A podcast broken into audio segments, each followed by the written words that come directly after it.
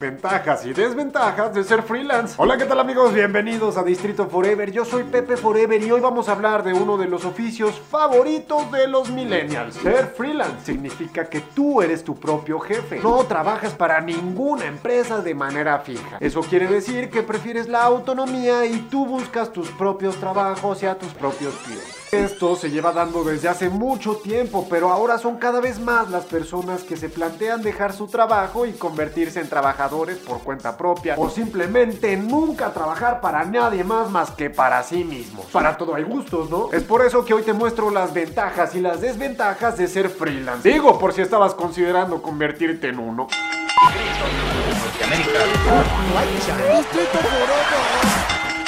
Una de las principales desventajas de ser freelance es que los ingresos son muchísimo más inestables que cuando trabajas a cambio de un sueldo fijo en una oficina para una empresa grande. Digo, ahí por lo menos sabes exactamente cuánto vas a cobrar al final de cada mes. En cambio, siendo freelance a veces te va muy bien y a veces no vendes nada. A veces llueve, a veces no, a veces hay vacas gordas y a veces flacas. Cuando eres freelance y no eres una persona organizada, tu jornada laboral no está muy bien definida, que digamos, y esto te puede crear muchos problemas entre tu trabajo y entre tu vida personal, ya que pues va a haber muchos clientes que te van a llamar a cualquier hora en donde se les hinche lo incluso fuera de tu horario comercial. Algunos freelancers deciden trabajar durante un horario comercial en un espacio de coworking. Esta es una muy buena opción que te va a ayudar a separar tu trabajo de la vida personal. Si decides ser freelance, otra desventaja es que ahora depende de ti conseguir a tus propios clientes. Y aunque suena muy fácil, no es una tarea, pero para nada sencilla. Entre personas que quieren pagarte una miseria por tu trabajo, clientes que creen que saben más que tú y otros clientes que quieren las cosas de agrapa o sacarte provecho, es bastante complicado armarte de una cartera de clientes activo. Y es que sí, una de las cosas más pesadas de ser un profesional independiente es que tienes que perseguir a tus clientes para que te paguen y siempre ponen pretextos o de plano no te pagan a tiempo, pagan lo que se les da la gana o de plano no te pagan. Esto es muy frecuente en el mundo de los autónomos, porque déjame decirte que siendo freelance, aparte de la licenciatura que hayas estudiado, también vas a adquirir la de cobrador profesional. Hay otras desventajas bastante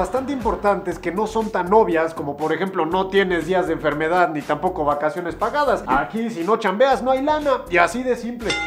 Y ya que hablamos de lo malo y de lo amargo, por otro lado tenemos muchas ventajas, muchas cosas buenas que a los freelance la vida nos da. El primer regalo que la vida nos da a los freelance es que tienes un horario bastante flexible que se adapta a ti, a tus necesidades y tu vida personal. Siendo independiente, tú trabajas a tus horas y optimizas tu tiempo de una manera muy eficiente. Puedes experimentar con muchos tipos de rutinas y tú decides cuál es la que mejor funciona para ti. Otra de las ventajas es maravillosa. Tú eliges a tus clientes. Cuando trabajas para alguien más, generalmente pues no tienes mucha opción, simplemente tienes que lidiar con las personas que te pongan enfrente. Pero siendo freelance puedes elegir con quién trabajas y con quién no. Cabe aclarar que personas insoportables y pesadas y groseras hay en todos lados. Tampoco te pongas tus moños y le des batazo al primer güey que te cae mal. Sé paciente, trágate tu orgullo. Y si eres de las personas a las que les chocan las oficinas y prefieres trabajar en cualquier otro lugar que no esté encerrado, ser freelance es para ti